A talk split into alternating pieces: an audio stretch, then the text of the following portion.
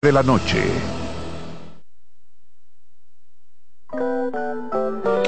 en la mañana, Consultando con Ana Simón.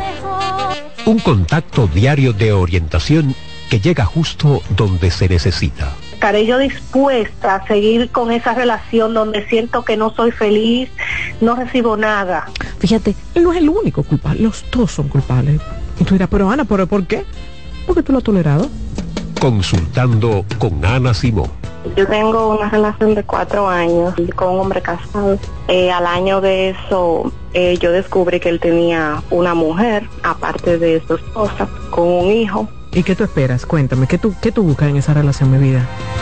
Consultando con Ana Simón. Cobertura efectiva para escucharte donde quiera que estés. Eh, es el programa de Ana Simón, ¿verdad? Sí, estás en el aire. Eh, mire, le hablo desde, desde los Estados Unidos. La ruptura mía con mi pareja fue debido a las redes sociales, como que, ay, Dios mío, entonces ahí es donde yo vengo y entonces siento que el programa de hoy me identifica mucho. Siempre yo le he dicho a las personas que si van de nuevo a involucrarse con una ex, es sentarse y a conversar las razones por las cuales nosotros nos dejamos, sin buscar culpables. Consultando con Ana Simón, de lunes a viernes a las 9 de la mañana por CDN.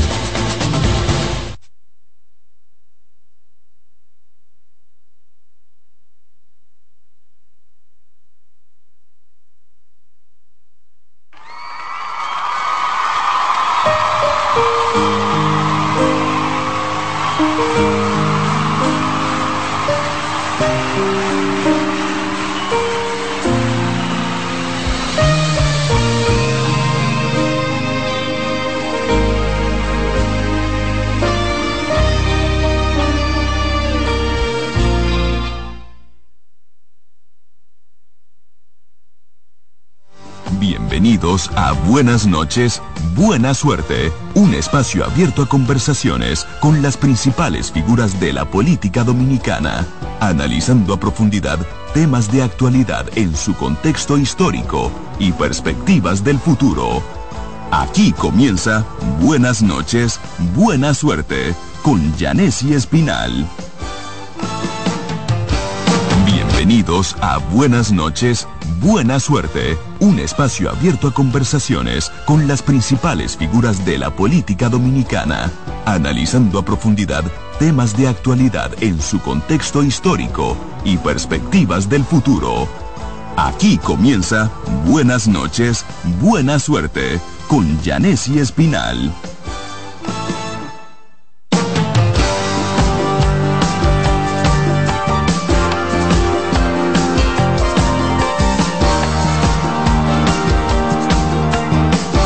Buenas noches y buena suerte en este lunes 13. Ay, gracias a Dios que no es martes 13, porque ustedes saben cómo es que las supersticiones y esas cosas.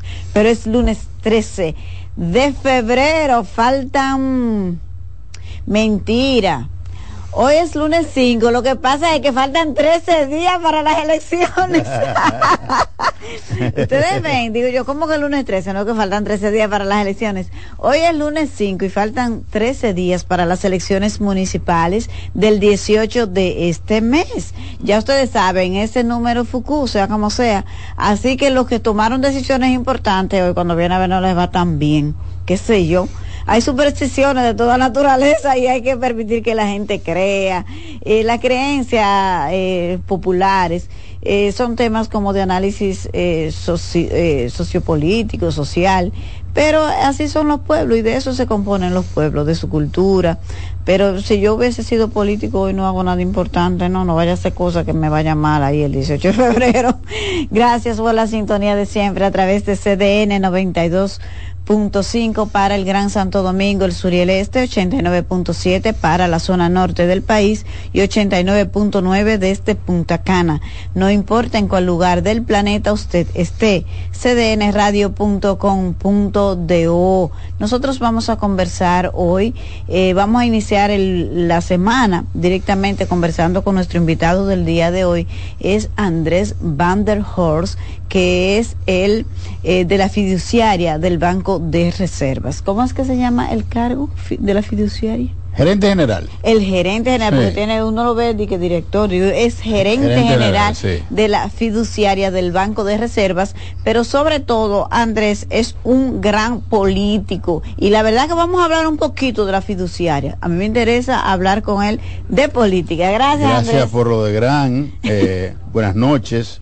Aquí ya con suerte de estar contigo.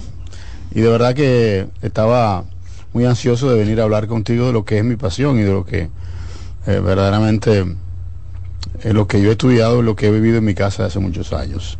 Me ha tocado en estos últimos tres años y medio tener una labor dentro del sector financiero, pero eso no me exime de mi, de mi pasión, de mi formación política, de mis intereses políticos. Y contigo siempre no solamente es bueno hablar, sino también verte, escucharte, darte seguimiento por las redes, porque yo diría que de las cronistas, analistas, eh, periodistas políticas más finas que tiene la República Dominicana eres tú. Ay, Dios mío, mira lo que viene Andrea a decirme aquí. ¿Ustedes la verdad. no solamente lo digo yo, lo dice mucha gente. Gracias, Andrés. Pero te entraste directamente en el tema político. Vamos a seguir por ahí.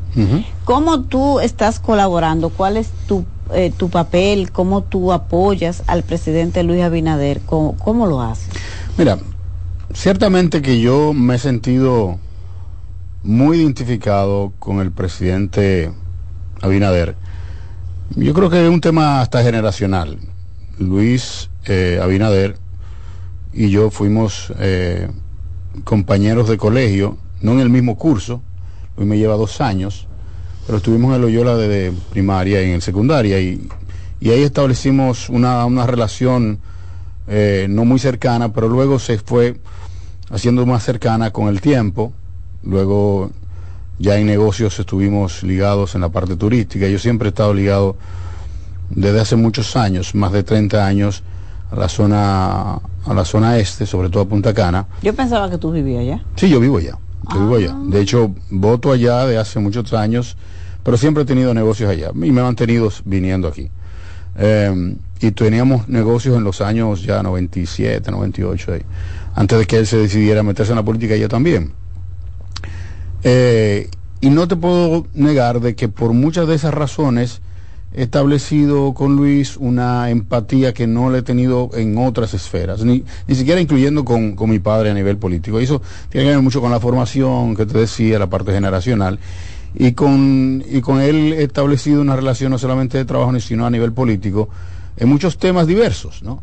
Eh, temas incluso en el que tiene que ver con finanzas, trabajando de la mano con con Samuel, quien es el director de finanzas de, la campaña, me ha tocado parte de esa, de, esa, de esa labor, que no lo había hecho antes, pero, pero que es importante. Eh, también en la parte estratégica, soy miembro del, equipo de voceros de la parte económica y con en ese equipo económico estamos, hemos venido diseñando todo el tema de lo que debería ser el, el nuevo gobierno, eh, las estrategias de comunicación, etcétera, y me toca, básicamente, ya como territorio, lo que es la zona turística del este, que es Bávaro, Verón, Punta Cana. De hecho, ayer eh, tuvimos una caravana que yo nunca la había visto tan grande. Eh, la organizamos cinco horas, más de 400 vehículos, que en esa zona es mucho.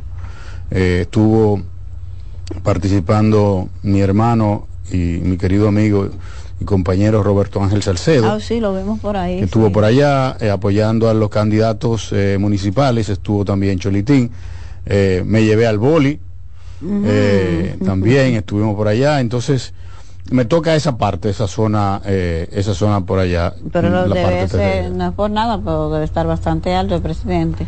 El en la está zona muy turística, porque el turismo ha sido uno de los grandes luces de su gobierno. No, y no solamente eso, sino también que él, a diferencia de los anteriores presidentes, ha tenido un involucramiento muy directo en lo que tiene que ver con la parte del desarrollo social ya en las demarcaciones mucho más populares como Verón, Bávaro, Punta Cana, el Hoyo de Frius, etcétera, porque normalmente los presidentes anteriormente eh, se concentraban en lo que era la franja turística, ¿no?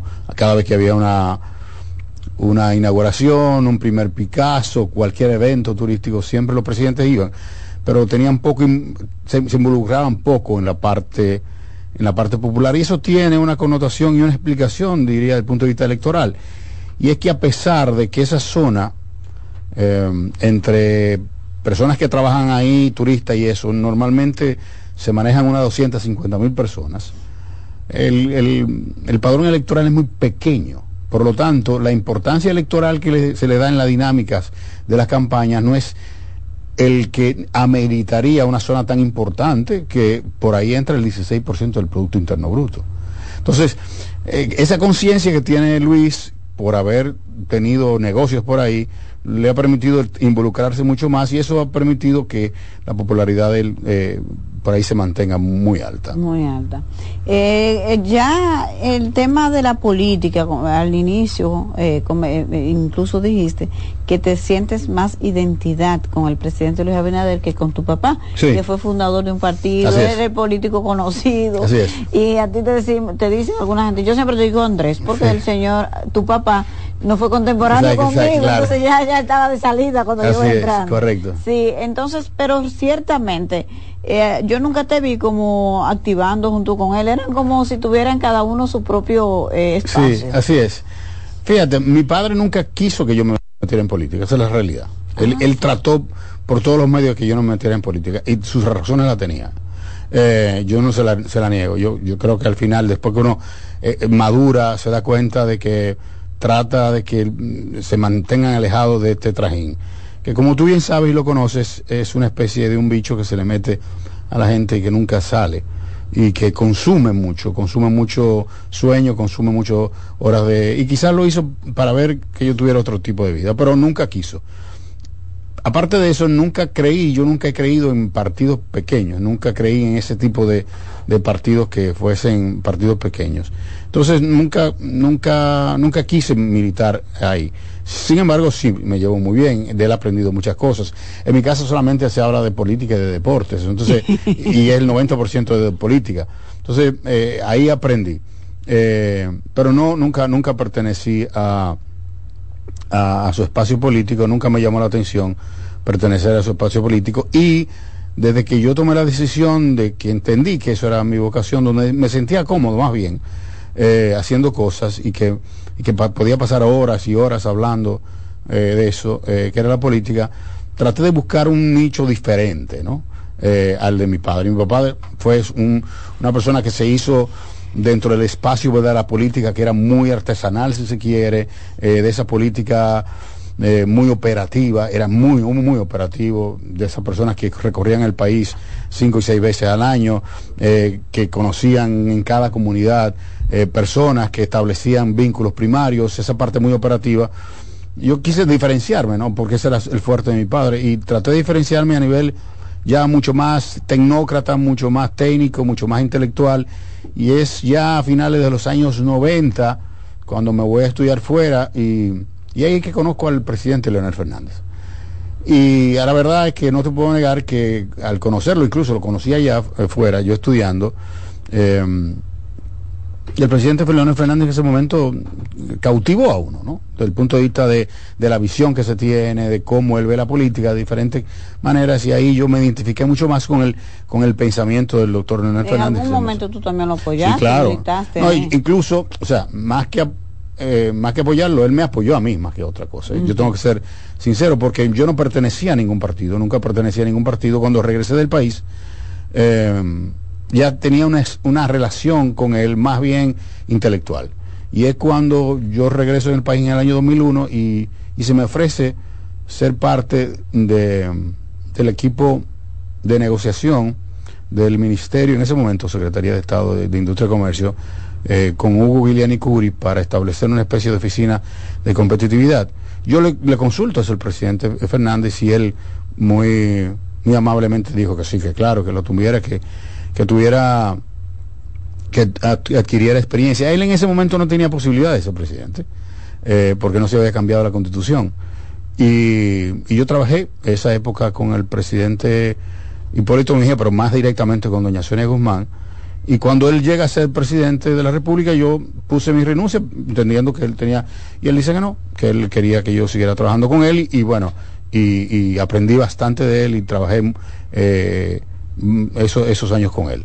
Eh, y la verdad que, que, aprendí bastante, aprendí bastante de él. Pero tú tienes una experiencia muy amplia porque tú también trabajaste con el presidente Danilo Medina y, siempre decía que eras muy amigo de Reinaldo Pared Pérez. Sí, eh, mi mejor amigo y diría que el único proyecto político que yo eh, trabajé con, con, mucha pasión en ese momento desde el inicio era con mi amigo Reinaldo Pared, que yo entiendo, y de hecho estoy Estoy escribiendo un libro que pienso terminarlo ya a final de año, después que pasen las elecciones, donde yo cuento muchas cosas de, de intimidades con Reinaldo, que, que la viví con él, porque yo tengo una pasión, además de la política, que es la, la música, sobre todo la música tropical. Yo soy muy salsero, muy de bolero, y entonces nos juntábamos, eh, compartíamos una amistad que yo hasta el día de hoy la tengo muy cercana, que con Alfredo Pacheco, él y yo, eh, teníamos ese vínculo, ¿no? Entonces yo vivía entre ellos dos, que eran diputados muy amigos, y vivíamos hablando de música, y entonces heredé de esa, eh, de ellos esa, esa amistad. Eh, y, bueno, aprendí también mucho de, de Reinaldo Pared. Ya. Y del presidente Medina, ¿tú también tenías un vínculo con él? Bueno, yo trabajé con el presidente Medina, sí trabajé con, en, en su campaña, eh, pero fueron los primeros dos años. Luego entonces sí me radiqué, eh, me radiqué, comencé a trabajar con Reinaldo Pared. ¿Te recuerdas que vino el tema del año 2015, en abril, no se me va a olvidar esa fecha, abril del año 2015, cuando el Juan Dolio, eso te puedo, te confieso que me, desilusionó mucho de la política y, y eso me, me, hizo a mí pensar en retirarme de la política. Me fui a, me fui a Punta Cana, no trabajé en esa campaña, ni siquiera apoyé a Reinaldo en la campaña de senador, no estaba de acuerdo con él que él fuera, que fuera candidato. Y, me radiqué y comencé a hablar un negocio que todavía lo tengo, que es la cerveza canita, eh, hasta que vino entonces todo el proceso aquí al final em, y, me involucré con Luis. Ya, eh, el presidente Leonel Fernández, que, que tú dices que eh, quizás fue tu primera, vamos a decir, vínculo con una figura de... Sí, sí, evidentemente que fue el, la figura que en ese momento, cuando yo me estaba formando, representaba no solamente para mí, ¿eh? yo diría, que la referencia política que hoy se tiene a nivel de, del, de, una nueva imagen tiene que ver mucho con, con Leonel. Esa, es la realidad. Nadie lo puede negar, independientemente de que uno no esté de acuerdo con cómo han sido las cosas o con su planteamiento hoy en día. Eh, él marcó eh, una referencia política en lo que es esta nueva generación. Eh, tú puedes estar de acuerdo o no con muchas cosas de, hoy, pero esa, esa, es la realidad. ¿Por qué entonces, eh, eh, no sé, yo siento como que quizás en algún momento, yo no sé si tuviste el dilema, porque Leonel ahora vuelve, tiene, qué sé yo, no se puede descartar nada porque no, claro está, que no. está ahí. En cambio, entonces, eh, estás con el presidente Abinader, con quien conociste incluso en tu etapa de estudiante, que eso genera unos vínculos muy importantes. Así es. ¿Qué, ¿Qué tú ves de diferente? Que tú dices, bueno, y entre las dos personas que tú mismo reconoces las condiciones políticas de Leonel y las condiciones políticas del presidente Luis Abinader, ¿qué te hace inclinarte por el presidente Abinader? Yo creo que el estilo del presidente Abinader se enfoca mucho más en la forma y en la dinámica social de hoy, me explico. Em, yo creo que la sociedad dominicana ha venido cambiando. Y yo creo que el presidente Fernández no, no, no ha cambiado con la sociedad dominicana. Eh, y, se ha quedado todavía con eh, arraigado, muy arraigado en lo que fue exitoso para él y le es difícil adaptarse. Y el presidente Abinader eh, responde mucho más a los códigos de hoy que los los códigos que tenía el, doctor Leonel Fernández. Yo entiendo que eh, incluso yo diría que la aceptación que tiene su hijo Omar no es, no es más que un sentido de agradecimiento que tiene la sociedad hacia Leonel Fernández. Si uno se pone a ver, tú dirías, bueno, Omar Fernández representa verdaderamente un fenómeno electoral y político. Eh, independientemente que gane o que no gane, eso son otras cosas, lo es. Yo creo que eso es una referencia al agradecimiento y al respeto que se le tiene a la figura histórica de Leonel Fernández. Sin embargo, por alguna razón y muchas razones, el presidente Fernández no ha podido asimilar cómo lo son los códigos. Yo creo que esa formalidad del presidente Fernández, ese tipo de, mirar eh, ese liderazgo mm, tan, tan estadista, no son los códigos que, la gente busca hoy. Y yo creo que esa es la gran diferencia a nivel de forma.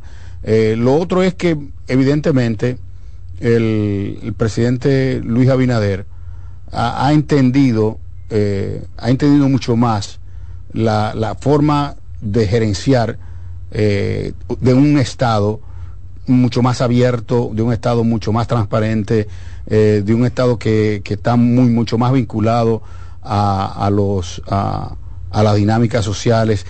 E, ese tipo de, liderazgo es el que la gente está premiando al final del día. Si tú te pones a ver, Ganel, si el presidente Abinader, si las estadísticas no se equivocan, eh, tiene una aprobación que comparado al rendimiento económico que ha tenido la República Dominicana y, diríamos eh, al, desempeño que se ha tenido, eh, está por encima de lo que ha sido la media.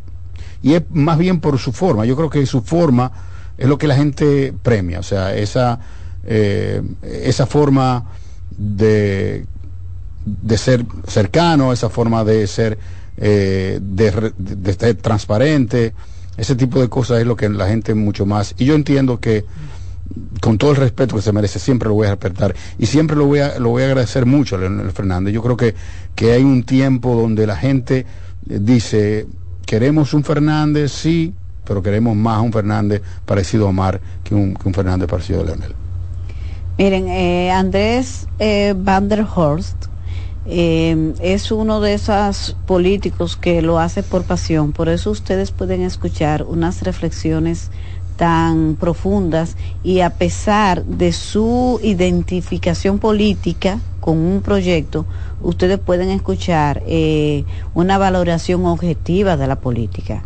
Entonces, eh, quería en ese contexto reflexionar contigo, Andrés, eh, ¿Tú crees que esa imagen, esa eh, idea de renovación de lo nuevo, de lo moderno, que en un momento fueron Leonel Fernández y el PLD, se han quedado ahora como rezagados y eso lo representan el PRM, que antes era PRD, y Luis Abinader, pero que en realidad eran ellos quienes lucían desfasados. Ha habido como un intercambio en eso, porque realmente el tema de la modernidad que fue el PLD que lo trajo. Totalmente, totalmente. Lo que pasa es que yo entiendo que la... Primero, 16 años en el poder no es en un solo partido, y si, vamos, y si hacemos un análisis de los últimos 28 años, Estamos hablando de 20 años. O sea, estamos hablando de que casi el 70% del tiempo en la última época, tres, eh, de, tres décadas, es un solo partido. Un solo partido y la misma cúpula. Eso no se ve mucho en, muchos países. O sea, eso es fuera del fenómeno del PRI en en, en México o, quizás también el PT en Brasil, que son ya dos continentes, en países como los nuestros eso se ve muy poco. Y eso lo que hace es que de alguna manera anquilosa ese liderazgo, que se siente muy cómodo y se siente dentro de una zona de confort que no lo permite salir de ahí. Eh, evidentemente, el PRM en su momento eh, tomó una decisión bastante agresiva que se hace siempre, cuando, se hace siempre, y es normal que se haga eh, en oposición, porque es más fácil hacer esos cambios en oposición que cuando está, se está en, el poder. Y, en el, y en ese momento que mandan un mensaje escogiendo dos figuras de menos de 45 años como, como directivos, tanto secretario general como, como presidente, mandan un mensaje de modernidad donde la gente y la juventud se comienza a identificar con ellos. Porque si uno se pone a ver desde los jóvenes médicos, desde los jóvenes profesionales, desde los atletas, desde, desde los artistas, cualquier sector de la sociedad dominicana, hay una juventud que aspira siempre a tener oportunidades. Y eso no escapa de la política. Eso no escapa de la política. Entonces, si uno se pone a ver que eh, hay, hay, jóvenes que están desplazando en música, con su música urbana, aquellos que, tratan de mantenerse en el tiempo, eh, también se da en la política y lo pasa en el deporte y lo pasa en la, en la parte empresarial. O sea, siempre hay eso. Esa dinámica es normal que se dé. Bueno, entonces la República Dominicana, al ser un país tan eminentemente político, donde su economía tiene una vinculación muy directa con la política, eso evidentemente se traspasa ahí. Yo creo que el PRM en ese momento supo hacer ese cambio y generó esa esperanza cuando la cúpula del PLD y también la misma cúpula de la Fuerza del Pueblo se quedaba intacta. Eso nos representó, no le mandó un mensaje a la media de la población que tiene 33 años.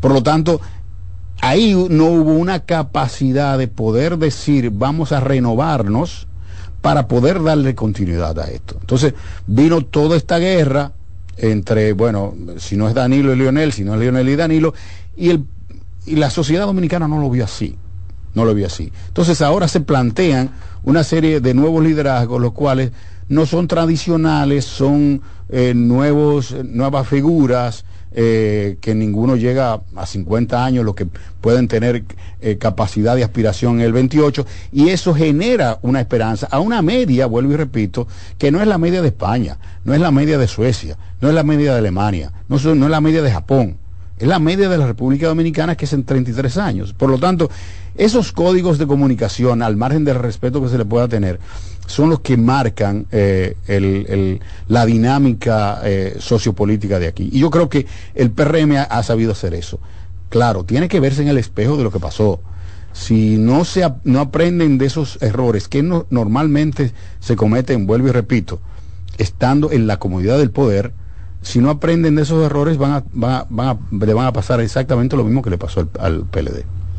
Eh, hay un tema que aquí siempre se resalta, Andrés, y es la estabilidad política que tiene la República Dominicana comparado con todo lo que sucede en la región. Y es verdad, tú te vas país por país y hay problemas de la naturaleza que sea. Hasta en El Salvador que los que están muy contentos los ciudadanos con el presidente Nayib Bukele que se ha reelecto un 85%, pero dentro de uno de un contexto exacto totalmente cuestionable en cuanto a Es un contexto totalmente diferente, no, se, no se puede Tú vas a Perú, tú vas a Brasil, tú te vas a Chile, tienen una situación, en Colombia hubo un cambio que llegó la izquierda un desastre. Entonces, Ecuador ni se diga aquí hay, eh, imagínate Nicaragua con una dictadura, Venezuela con una dictadura. Entonces aquí hay estabilidad política y eso es eh, una gran responsable de nuestro progreso económico y de la paz social que hay en la República Dominicana. Recientemente leí un artículo de Rosario Espinal, eh, que se lo recomiendo, donde ella habla del costo de la estabilidad política. Probablemente no estemos de acuerdo en el todo de lo que ella plantea, pero tiene razón. Pero entre las cosas que ella plantea es que esa estabilidad política se ha logrado a un tema como de complicidad de cúpulas, cúpulas empresariales, cúpula política. Pero si ese es el precio que hay que pagar, yo entiendo que es bien pago porque tenemos que buscar algún mecanismo de, de estabilidad. Ahora, ¿tú no crees que quizás ya se llegó el momento de que en la República Dominicana haya que dar un salto cualitativo? para que no quizás no estemos a punto de un volcán en ebullición. Mira, es interesante, lo voy a buscar. Eh, el, no lo leí el artículo, pero... Yo lo, escribí la semana pasada. Lo, voy a buscar porque sí yo tengo algo de teoría en ese sentido. Y lo hablo con amigos que, que solemos intercambiarnos libros y, tratar de, de un poco filosofar con el tema político. Eh, porque la verdad es que la cotidianidad de los anecdotarios, de la política, los chismes, etcétera, eso a veces que cansa mucho. Eh, y además que también embota un poco la, mente. Em, indudablemente que la República Dominicana es la estrella económica de inversión, tanto nacional como extranjera, de todo el, de todo el hemisferio. Esa es la realidad. Eh, a mí me toca mucho, por mi trabajo cotidiano, el tener que eh, involucrarme, recibir y tener conversaciones con inversionistas extranjeros que vienen al país, eh, buscando orientación. El presidente también me asigna varias tareas, no solamente incluso de inversionistas que son de la región, sino inversionistas hasta de Emiratos Árabes, Qatar, etcétera, que ven cuando analizan la República Dominicana, bueno, porque ya ahora mismo eh, la información eh, es asequible muy fácil, ¿no? ¿no? hay que tener organismos de inteligencia como antes para saber lo que está pasando. Todo el mundo sabe dónde hay que invertir y etcétera. Cuando uno se pone a analizar eso, uno se dice, ¿cuál es el factor clave del éxito? Porque si se lo pone a ver desde el punto de vista del análisis, eh, mm, digamos, ortodoxo, digamos, bueno, un país que invierte en educación. No, nosotros tenemos muchas oportunidades de mejora en educación. No podemos decir que somos el país más educado del hemisferio. Estamos todavía a años luz de, estar donde deberíamos estar. Si se pone a ver otros temas también, es, yo diría que sí. O sea, hay ciertamente una suerte de contubernio, hay una suerte de, de pacto entre poderes eh, económicos, poderes sociales, que han, han entendido la dinámica, han entendido la dinámica, y si te pones a ver al final del día, aquí nosotros no tenemos ningún tipo de, de oferta fuera del centro. O sea, yo lo decía recientemente conversando con alguien eh, que es eh, progresista, con ideas progresistas, le decía, mira, el problema de ustedes es que en las últimas elecciones, y sobre todo las que vienen, nosotros vamos a estar dividiéndonos entre un conservador, un neoconservador y un ultraconservador. Usted le pone el nombre que quiera, pero esa es la realidad. Entonces, aquí, es así. El tema liberal quedó totalmente Exactamente, fuera. fuera. Entonces, usted se pone a ver eso, le puede gustar o no, pero al final, al mismo tiempo, también hay una suerte de conocimiento de lo importante que es la inversión social. Si la ponemos a ver, o sea, aquí hay una inversión social bastante fuerte, eh, que claro, se introdujo por el mismo PLD, pero que este, este, este gobierno le ha dado mucho más eh, fortaleza, pero el otro lado también, usted tiene una economía bastante abierta, una economía bastante liberal eh, desde el punto de vista del libre, del libre mercado, del, del Estado de Derecho, etcétera, un, un manejo de la economía eh, exactamente igual desde el año 94. Eh, eso es, tiene que ver mucho con ese contubernio, con esa, ese grado de complicidad, en el buen sentido de la palabra, diríamos, ¿no? Porque ¿quién quiere, teniendo inversión en la República Dominicana, que esa complicidad se dañe el país. Eso no quiere dejar dicho de que hay muchas eh, oportunidades de mejora, sobre todo en temas de transparencia, en temas de ese tipo de cosas, pero que se pueden ir haciendo eh, mediante un proceso, diríamos, eh, de reformas constante y no mediante un proceso revolucionario. Y eso, y eso no lo vamos a tener por eso mismo. Yo no, yo no le achaco mucho que la izquierda, que no supo, no, es que, que hubo aquí, a diferencia de otros países, tomando en cuenta, por ejemplo, los países centroamericanos. Los países centroamericanos en un momento determinado, de alguna manera, sus élites abandonaron la dinámica política, comenzaron a irse a Estados Unidos. Aquí no. Aquí no hubo ese abandono, aquí, aquí, aquí se involucró de alguna manera eso y por eso es que usted ve que las campañas de nuestro país, tomando como, referencia un dato, ¿no? Eh, cuando uno se pone a comparar y a preguntarle a otros candidatos, yo por ejemplo, que tengo mucha amistad con, muy cercana con el expresidente José María Figueres, eh, uno de mis mejores amigos, él se sorprende de la cantidad de dinero que cuesta una campaña política en este país. Cuando él la compara, él dice, por eso son 20 veces más que en Costa Rica. Y se va a El Salvador 80 mil veces más que en Costa Rica. Y te dice, bueno, sí, es verdad pero eh, la gente infiere inmediatamente que eso tiene que ver con un tema eminentemente de corrupción. Lo puede haber, yo no digo que no, eh, porque están ahí, pero sin embargo hay apuestas a que ese, ese modelo continúe. Y, y eso lo que hace que fortalece eh, el, esa, ese, vuelvo y repito, esa palabra eh, de esa de esa complicidad en estos sectores. Y es interesante que una socióloga como eh, tan reputada y tan inteligente como Rosario Espinal lo ponga eh, sobre la base de, no querer satanizar la palabra, sino analizarla desde el punto de vista sociológico. ¿Cuál es el factor clave del éxito? Porque la verdad que nosotros eh, lo que se vislumbra es que vamos a seguir creciendo. Este es un país donde la gente quiere venir a invertir, donde la gente quiere venir de turista y donde la gente lo ve como, como una opción de, de, crecimiento. Eh, vamos con tu anuencia a una pausa comercial y ya regresamos en Buenas noches, buena suerte.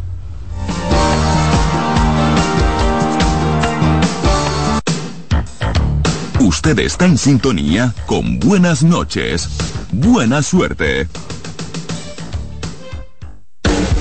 Estás en sintonía con CBN Radio. 92.5 FM para el Gran Santo Domingo, zona sur y este y 89.9 FM para Punta Cana. Para Santiago y toda la zona norte en la 89.7 FM. CDN Radio. La información a tu alcance.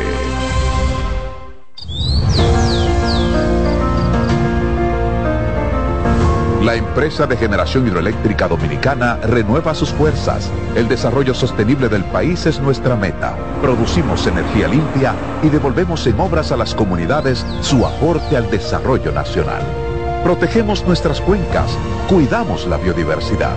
El agua es energía, el sol es energía, el viento es energía. Nos diversificamos, nos renovamos.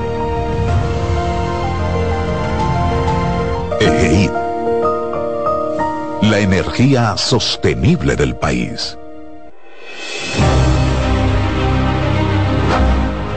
Prometimos que íbamos a construir y entregar más de 7.000 viviendas antes de terminar el año. Esto sumado a todas las familias de todos los proyectos que hemos entregado, suman 7.180 viviendas que hemos entregado al día de hoy para que estas familias puedan hacer su sueño realidad de tener un techo digno, un techo propio. Con este proyecto de mi vivienda damos esperanza a miles de familias. Ya nosotros no pagamos alquiler, ahora somos propietarios. Seguiremos cumpliendo sueños, seguiremos cumpliendo metas y seguiremos mejorando la calidad de vida de los dominicanos. Ya es una realidad.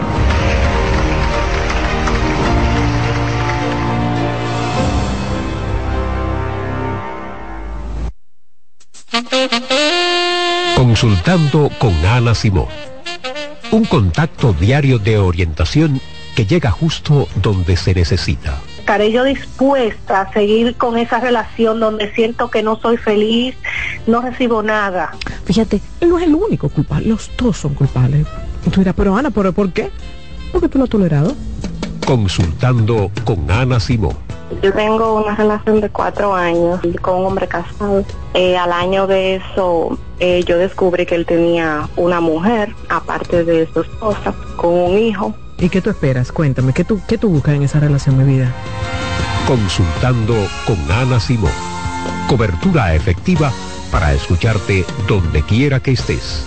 Es el programa de Ana Simón, ¿verdad? Sí, estás en el aire. Eh, mire, le hablo desde, desde los Estados Unidos. La ruptura mía con mi pareja fue debido a las redes sociales, como que, ay, Dios mío, entonces ahí es donde yo vengo y entonces siento que el programa de hoy me identifica mucho. Siempre yo le he dicho a las personas que si van de nuevo a involucrarse con una ex, es sentarse y a conversar las razones por las cuales nosotros nos dejamos, sin buscar culpables. Consultando con Ana Simón, de lunes a viernes a las 9 de la mañana por CDN un ama de casa, una periodista, un reportero y un productor comparten la mesa para servirnos todas las informaciones y el entretenimiento que caben en el plato del día.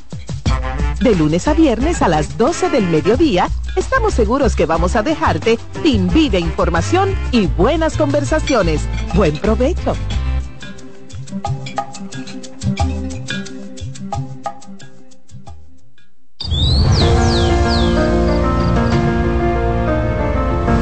Empresa de generación hidroeléctrica dominicana renueva sus fuerzas. El desarrollo sostenible del país es nuestra meta. Producimos energía limpia y devolvemos en obras a las comunidades su aporte al desarrollo nacional. Protegemos nuestras cuencas, cuidamos la biodiversidad. El agua es energía, el sol es energía, el viento es energía. Nos diversificamos, nos renovamos. EGI. La energía sostenible del país. Seguimos con buenas noches, buena suerte.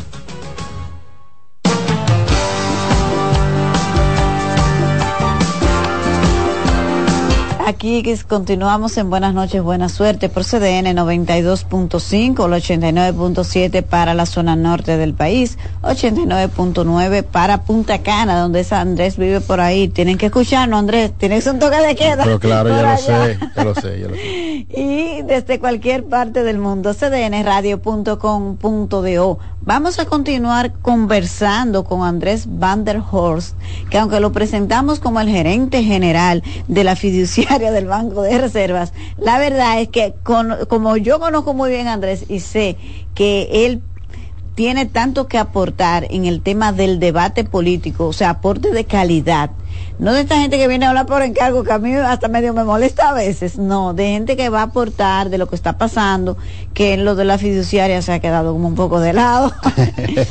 Andrés. En otro eh, programa venimos a la Sí, claro que sí. Me encanta venir aquí. Y esta mañana en Despierta fue bastante extenso. Sí, fue extenso bien exactamente. Lo de la fiduciaria. Mira, entonces hay un tema con la democracia. Y para mí, lo mejor, lo que mejor ilustra la crisis de la democracia en algún, de alguna manera es lo que ha pasado con Nayib Bukele en El Salvador. Sí. La gente nos concentramos mucho en criticar a Bukele. Está bien, no vamos a apoyar porque tiene totalmente un enfoque dictatorial que violenta las normas básicas de la democracia. En todo el sentido, eso no está bien. Pero ¿de dónde surge Nayib Bukele que logra un terreno fértil para que un modelo así su pueblo lo valide es porque la democracia le falló en temas donde debe darle respuesta. Entonces es un poco eh, quizás conocer tu punto de vista con relación a eso, porque es que se observa también que muchísima gente se siente medio seducida por ese modelo de Bukele, porque el tipo es verdad que tiene una popularidad impresionante en su país. Entonces todos los presidentes dicen, no, pero si esto dio resultado, a mí también me podría dar resultado. Y ahí es donde veo el peligro, porque se sabe que esos modelos en poco tiempo lo vamos a ver fracasado y el propio pueblo del Salvador arrepentido. Pero la gente no lo entiende así cuando tiene problemas básicos como su seguridad. Entonces, ¿cómo tú me hablas a mí de una democracia que me ha fallado cuando yo no tengo seguridad, cuando las pandillas son las que mandan en mi país y vino un tipo que me ha puesto orden?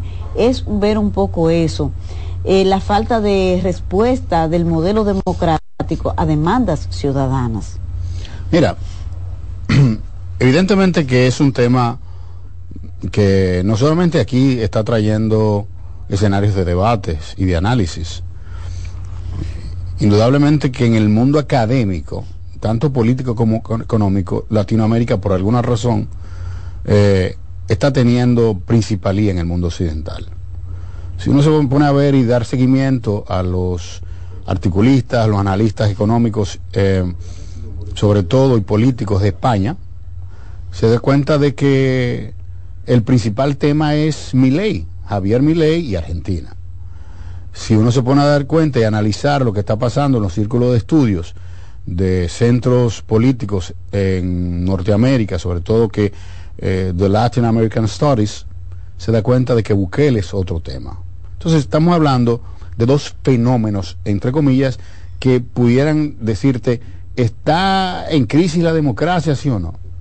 Yo creo que el, concepto de democracia es un concepto primero que en el, en el mundo eh, es un concepto prácticamente que se circunscribe al mundo occidental y, tiene muy poco tiempo en la humanidad. Lo que no tiene poco tiempo en la humanidad es que la gente siempre ha luchado por dos cosas. Desde que, eh, desde, desde que comenzó a tener conciencia de ser humano. Es por la libertad y por su desarrollo y por su eh, por la parte económica. Por su bienestar económico. Correcto. Esos han, sido siempre los dos temas por los cuales el ser humano ha luchado. Mil años después, dos mil años después, que comienza a entender los conceptos de democracia. Que de alguna manera se, se llegan a su a su a su etapa diría de esplendor a partir de la Revolución Francesa. Sin embargo, todo el trayecto anterior, eh, antes de Cristo, luchaba por esas dos cosas.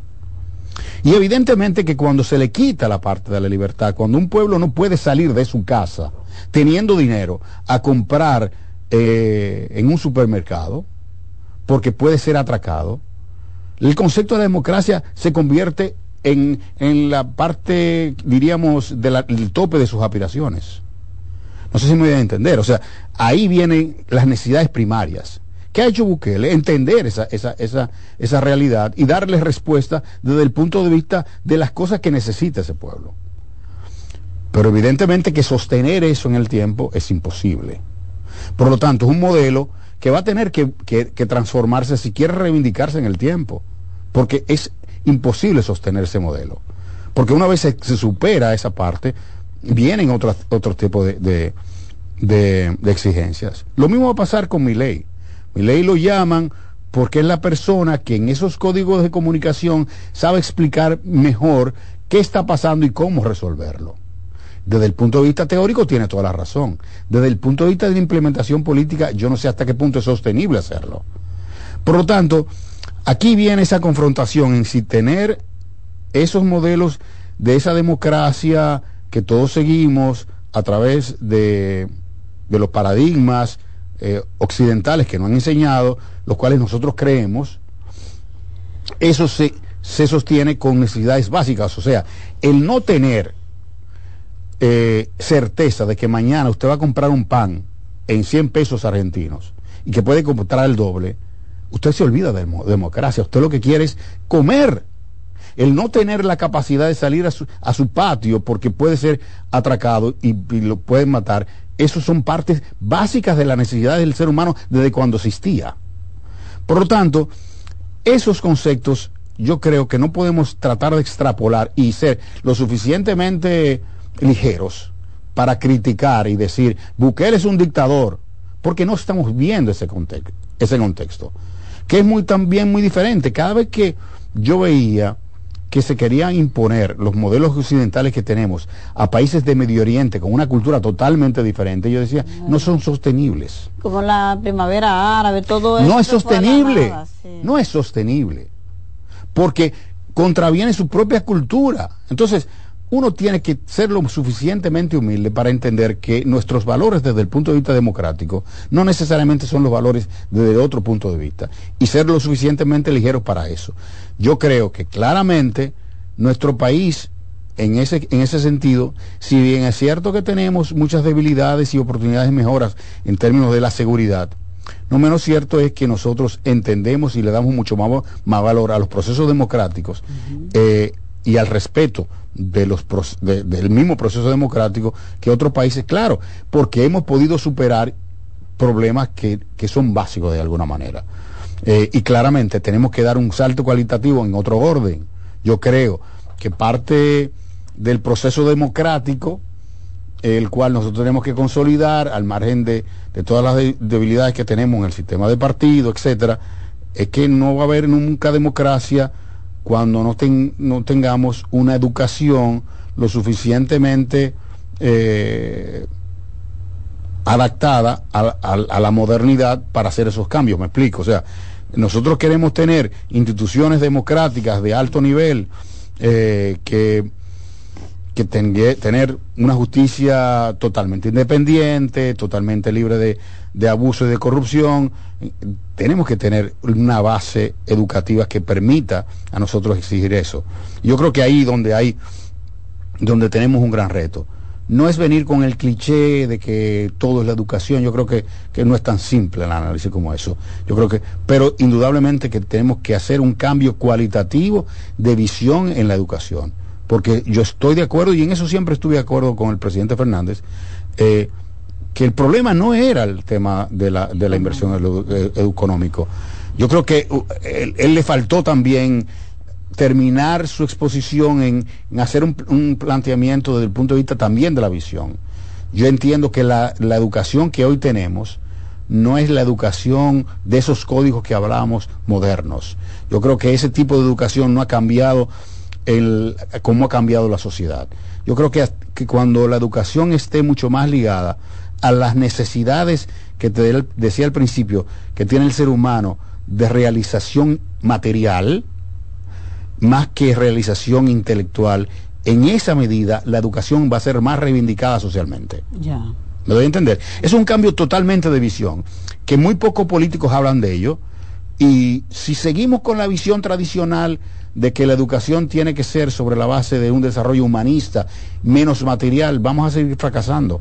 Porque esos muchachos que van al, colegio hoy, en esos barrios marginados, que tienen que ir al colegio, vestirse, y que ven que lo que se le está enseñando no va a resolver necesariamente en el corto plazo sus necesidades materiales, se va siempre a ir por eh, ser un embocero o ser el que esté en la esquina vendiendo droga o irse para Nueva York y entonces va a haber siempre ese desfase entre la aspiración del joven y lo que nosotros queremos invertir en educación. Hay un tema que no quisiera que se nos acaben los tres minutos que nos faltan y no reflexionarlo, el tema de la elección en los Estados Unidos. Evidentemente que Donald Trump va arrasando. no solamente en los republicanos, no solamente ya se sabe que va a ser el candidato republicano, es que sale encima de, del presidente Joe Biden, según todas las encuestas. Este, esta apuesta de esta visión liberal que entonces trae eh, liderazgos así como el de Donald Trump, como el caso de Italia, como el caso de Bolsonaro. Milei ya está más un poco más, en la misma sintonía, pero un poco más allá. Pero eh, eh, ese discurso de cambiar los valores familiares, de lo que la, eh, con lo que hemos crecido y de que todo es todo y nada y nada y que ahora hay que aceptarlo todo. ¿Uno cree que quizá podría, sería como un punto de quiebre? Mira, yo creo que Donald Trump representa em, una época en los Estados Unidos que indudablemente eh, refleja una frustración como país. Yo creo que al final del día em, Estados Unidos de alguna manera se siente un poco frustrada en los últimos años por no tener ese liderazgo, em, diríamos, más que hegemónico, ese liderazgo eh, a nivel mundial, como lo tenía siempre. Estados Unidos ha venido perdiendo terreno y es normal a nivel de, de lo que es la correlación de fuerzas de, de, la política. En, Y eso de alguna manera se resiente. Hay una parte de los Estados Unidos que resiente eso, ¿no? Eh, ver cómo China va creciendo, cómo deja de ser un país eh, del, diríamos, del ostracismo a convertirse en una amenaza inminente y que todos eh, los analistas hablan que China va a ser la principal potencia, ver que hay otros países que independientemente de que tienen sus problemas también son independientes y van creciendo, ver cómo hay alternativas de que también la India puede convertirse en un país, eso genera una frustración. Que Donald Trump ha sabido cómo canalizarla y generar ese tipo de esperanza. Y evidentemente, lo que tú bien dices, también hay una suerte de irse a los extremos nosotros hasta el año 90 el país se dividía entre los que pensaban que el mundo se resolvía a través de la colectividad sobre una economía planificada dentro de una idea marxista y el otro lado que veía en la parte liberal económica eh, y la parte democrática su, desarrollo. Eso, esa era la Guerra Fría, esos dos polos, ¿no? Una vez termina y, cae eh, termina la Guerra Fría y cae el muro de Berlín, entonces comienzan otros otros valores. Entonces ya se sabe que lo más importante es la parte económica. Sí, pero entonces dentro de la parte económica vamos a ver cómo lo trabajamos. Si a nivel de, de un pensamiento mucho más liberal, donde vamos a, a liberalizar todo desde el punto de vista sexual y lo que tú bien dices de la desintegración de la familia y que vamos y vamos a darle la eh, primacía a las minorías. Eso hay una parte de la sociedad que no le gusta. Entonces cambiamos esa polaridad entre la parte ideológica política diríamos enmarcada dentro de una visión eh, entre Marx y Adam Smith a ya otra visión entre el entre la parte mucho más conservadora y la parte mucho más liberal. Ver un país como los Estados Unidos donde eh, proponga como embajador de un país a un embajador que independientemente de sus eh, preferencias sexuales venga con una agenda marcada de liberación gay, eso trae como consecuencia una reacción del otro lado. Entonces, ahí se plasma ya esa, esa división, esa polaridad que el ser humano siempre le ha gustado, ¿no? Entonces, yo diría que Donald Trump sí va a ganar, evidentemente va a ganar, él sabe cómo comunicar esa reivindicación, eh, la economía norteamericana no está mal, se está recuperando, tú dirías, bueno, se está recuperando la economía, y Donald Trump tiene la habilidad de poder decir, sí, se está recuperando porque sabe que yo voy a ganar y ya los mercados están. O sea, es un, es un mago de la comunicación. Sí, definitivamente. Y sabe, tiene la habilidad, y usted le puede gustar o no, básicamente a mí no me gusta, pero usted le puede gustar o no, él sabe eh, oír bastante sus asesores. Gracias, se nos acabó el tiempo. Gracias Dios mío, tú tienes que volver por aquí. Ustedes ven, ustedes ven por qué le dedicamos hoy a conversar con Andrés. Porque hemos tratado todos los temas, los temas esenciales del debate nacional e internacional de una manera objetiva, bien enfocado. No, no hablando por encargo, a pesar de que Andrés dice claramente que tiene su preferencia política. Ese es el valor de un profesional de su calibre y que hoy hemos tenido el privilegio de tenerlo en buenas noches, buena suerte. Me sentí muy bien y espero que se repita pronto porque hay, hay cosas que comentar. Bueno, y vamos a comentar lo que va a pasar después en el, en el 18. Eh, por cierto, ¿tú crees que las elecciones... Vamos a ver. No, no me corten, chicos, esperen, que tengo que hacer esta reflexión brevísima con Andrés. Vamos a ver hay gente que ha interpretado algo que he planteado. Sí. Yo digo que las elecciones municipales no es que definen las elecciones presidenciales y congresuales de mayo. Me explico. ¿Cómo va a ser malo que te vaya bien en febrero? No puede ser malo de ninguna manera. De ninguna manera. Es bueno que te vaya bien. Ahora, el hecho de que el mismo resultado para un partido sea bueno en febrero y bueno en mayo no es porque febrero lo definió. No. Eso es lo que quiero plantear. Estoy totalmente de acuerdo. O sea, si, si el presidente, eh, imaginémonos que el presidente Luis Abinader, que no es el caso, estuviera empate con un segundo lugar. Eh, no, es, no porque Carolina ganó un 70, eso se lo va a transferir al presidente eso No, para nada, eso no, tiene, eso no es matemático. Exacto. O sea, pero sí claramente que reafirma lo que se puede percibir. O sea, en el momento que eh, haya un que ganen de las 20 principales municipios, ganen 18 y las, encuestas digan que el presidente Abinader tiene un 58%, eso lo que hace consolida mucho más. Exacto. Eso consolida mucho más, pero no cambia una realidad sino que lo que hace es que la aumenta, la consolida. La consolida y, la reafirma. Y la reafirma. Exactamente, y, la puede pero no es no es no es que va no es que va a pasar eh, que, Carolina fue que hizo ganar y eso no, existe, eso no, pasa. Eso, eso, no, eso, no, eso no pasa. Eso es lo que he querido explicar, pero de ninguna manera que a usted le vaya bien en febrero puede ser malo. De ninguna manera es bueno. usted tiene que hacer su mejor esfuerzo para que le vaya bien en febrero. Así es. bueno, nosotros nos encontramos de nuevo mañana. Gracias, Andrés. Gracias a ti.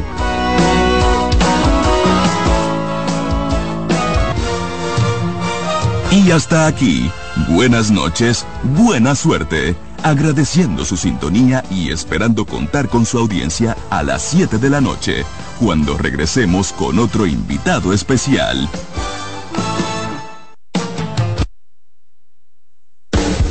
Estás en sintonía con CDN Radio. 92.5 FM para el Gran Santo Domingo, zona sur y este y 89.9 FM para Punta Cana. Para Santiago y toda la zona norte en la 89.7 FM. CDN Radio. La información a tu alcance. Escuchas CDN Radio, 92.5 Santo Domingo Sur y Este, 89.9 Punta Cana y 89.7 toda la región norte. Hay que soñar la ciudad que queremos, el país que queremos. Ya lo hicimos y lo vamos a seguir haciendo. En CDN Radio, la hora 8 de la noche. En CDN Radio, un breve informativo. El secretario de Educación y Doctrina del Partido Revolucionario Moderno, PRM, Rafael Santos Badía, aseguró que ese partido tendrá un desempeño superior al 60% en las elecciones municipales próximas. En otro orden, el expresidente de Chile, Sebastián Piñeira, de 74 años de edad, ha muerto este martes después de que el helicóptero en el que viajaba sufriera un accidente, al parecer debido a las fuertes lluvias.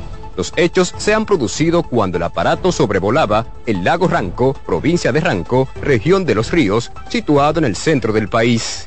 Amplíe estas y otras informaciones en nuestra página web www.cdn.com.do.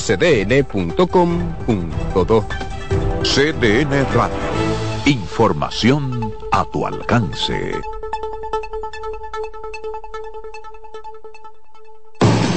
Lotoloteca tiene dos nuevos ganadores y esta vez reciben cada uno 24 millones 353 mil 388 pesos. Estos ganadores del Lotoloteca hicieron sus jugadas el lunes 26 de junio en el ensanche Ercilia Pepín, municipio San Francisco de Macorís y en Atodamas, provincia San Cristóbal. Lotoloteca, el juego cambió a tu favor.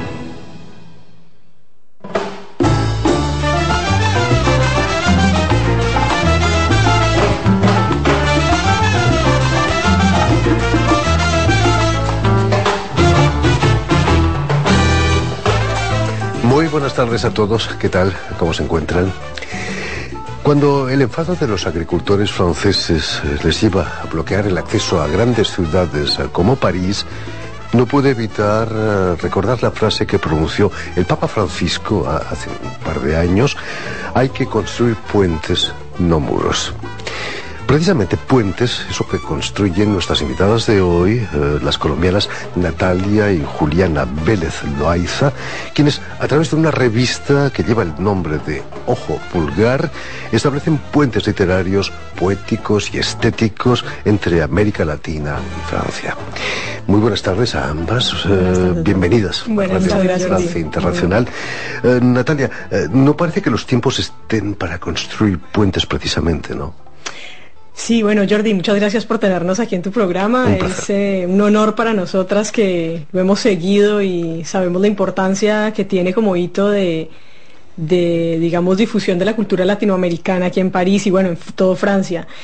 En efecto, como dices, hay situaciones ahora sociopolíticas complicadas, ¿no? Entre las naciones. Aquí hemos visto lo de las guerras y bueno, y diversas cuestiones que te, que te dan más como a bloquear en vez de crear el puente. Sin embargo, los puentes simbólicos son los más importantes, ¿no? Los puentes que, que abre justamente la cultura, el arte. Y a eso vamos. Eh, Ojo Vulgar nació de esa iniciativa, ahora es una plataforma de intercambio cultural que está tratando de volver a renovar, digamos así, la representación digna de los artistas latinoamericanos y colombianos en, en París. Por supuesto. Eh, Juliana, me gustaría que me contaseis cuál es el secreto de vuestros padres eh, para que de muy pequeñas os interesaseis por la literatura, por la poesía, por la escritura. Yo creo que eh, el secreto de nuestros padres fue eh, definitivamente se- tener dos almas bastante cómplices y al mismo tiempo ser muy disímiles. Eh, en sus personalidades.